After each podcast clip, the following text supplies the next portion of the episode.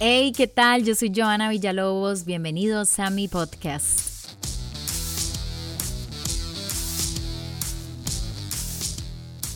¿Cómo brillar mientras superamos a un ex?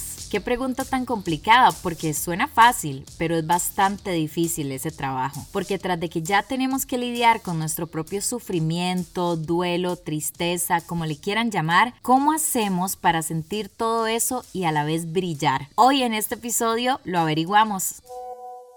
¿Cómo podemos brillar mientras superamos a Alex? Yo creo que es súper fácil mientras uno lo vea desde una posición de aprendizaje, ¿cierto? ¿Qué puedo aprender yo desde esta situación, desde esta ruptura? Y siempre tomándolo desde una perspectiva positiva. Yo sé que es muy difícil, romper con alguien es doloroso, marica, hay que seguir adelante y creo que es la situación perfecta para uno volverse a enfocar en sus sueños, en sus anhelos, en sus metas, en sus proyectos, mejor dicho, crecimiento personal full.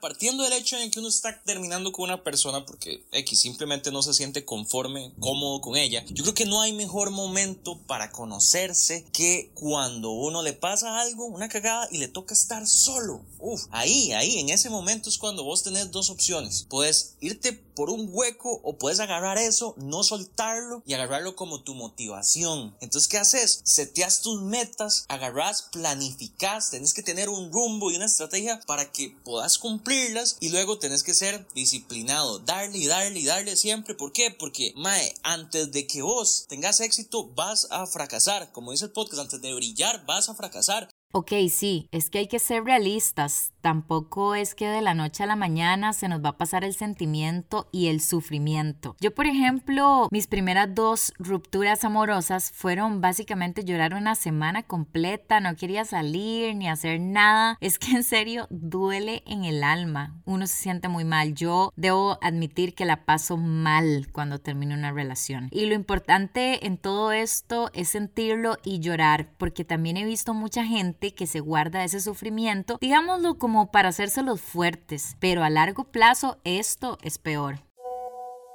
Bueno, en primer lugar, yo diría que darle espacio a las emociones es importante. O sea, cuando uno termina una relación, hay un duelo y es normal pasar por etapas de tristeza, frustración, shock, enojo. Todo eso es normal.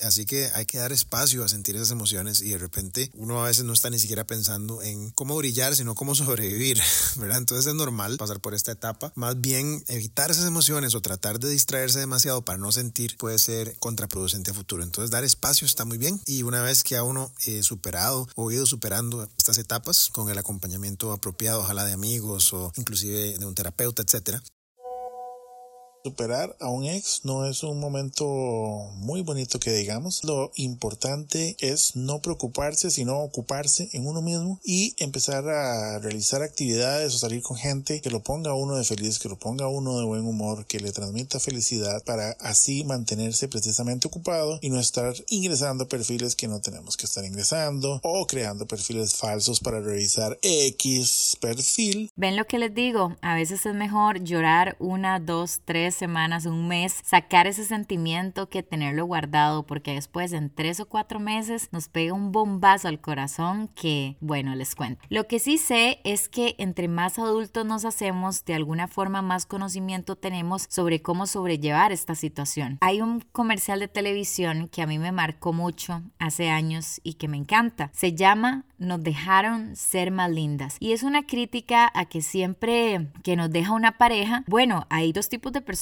las que se echan a morir o las que se ponen más lindas para que esa persona se dé cuenta de lo que dejó. Dice algo así como, hay algo que a las mujeres nos hace estar más lindas, que nos motive a meternos en dietas, matarnos en el gimnasio. Todo eso para ellos, los exnovios. Nada nos complace más que hacerlos darse cuenta que se equivocaron feo, feo, pero feo, porque nos dejaron ser más lindas. Y cuando escuché ese mensaje por primera vez, ese comercial, se los juro que me marcó la vida porque sí, digamos que uno después del duelo no debería ponerse linda para nadie, sino para uno mismo. Pero qué gran mensaje, porque la verdad es que todo lo que sentamos en ese momento lo podríamos canalizar en vernos más lindas o lindos en todo sentido, más empoderados, crecer más en todo sentido, conocernos a nosotros mismos, porque sí, es un hecho, la soledad nos enseña mucho.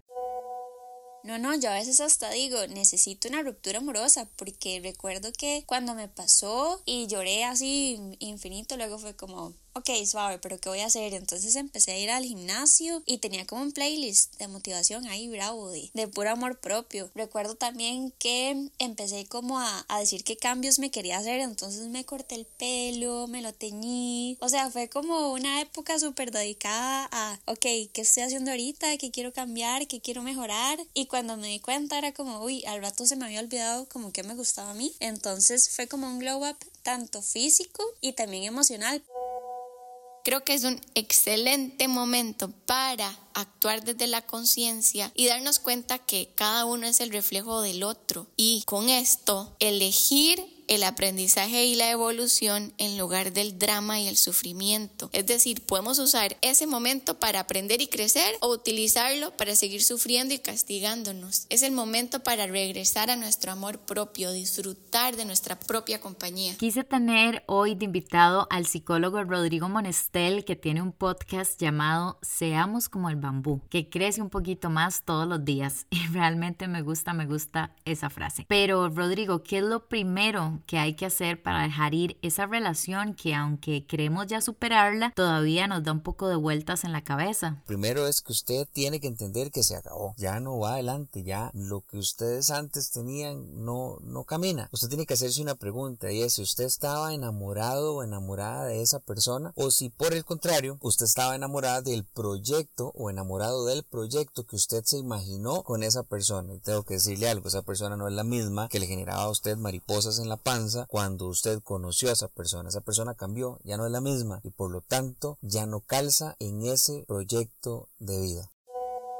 pensar qué me emociona, qué me motiva, qué me gusta hacer, o inclusive antes, cuando estaba en la relación, tal vez qué dejé de hacer, que no es lo ideal, ¿verdad? Dejar de hacer cosas por estar en una relación, pero a veces pasa. Entonces, ¿qué he dejado de hacer que para mí es importante, que puedo retomar? Y si no se me ocurre nada, si todavía no tengo como grandes planes o grandes ideas, entonces dirigir la mirada al autocuido siempre es una buena idea. Esto del autocuido me gusta mucho. Creo que los puntos más importantes acá es enfocarnos en nuestro futuro, terminar una relación duele bastante, pero como dice el psicólogo, hay que agarrar lo malo y convertirlo en aprendizaje. Lloren mucho si es necesario, hagan ejercicio, pónganse lindos y lindas y enamorémonos de nosotros mismos, que creo que cuando estamos en una relación con alguien perdemos un poco eso. Este fue mi episodio de hoy, yo soy Joana Villalobos y nos escuchamos en la próxima. Chao.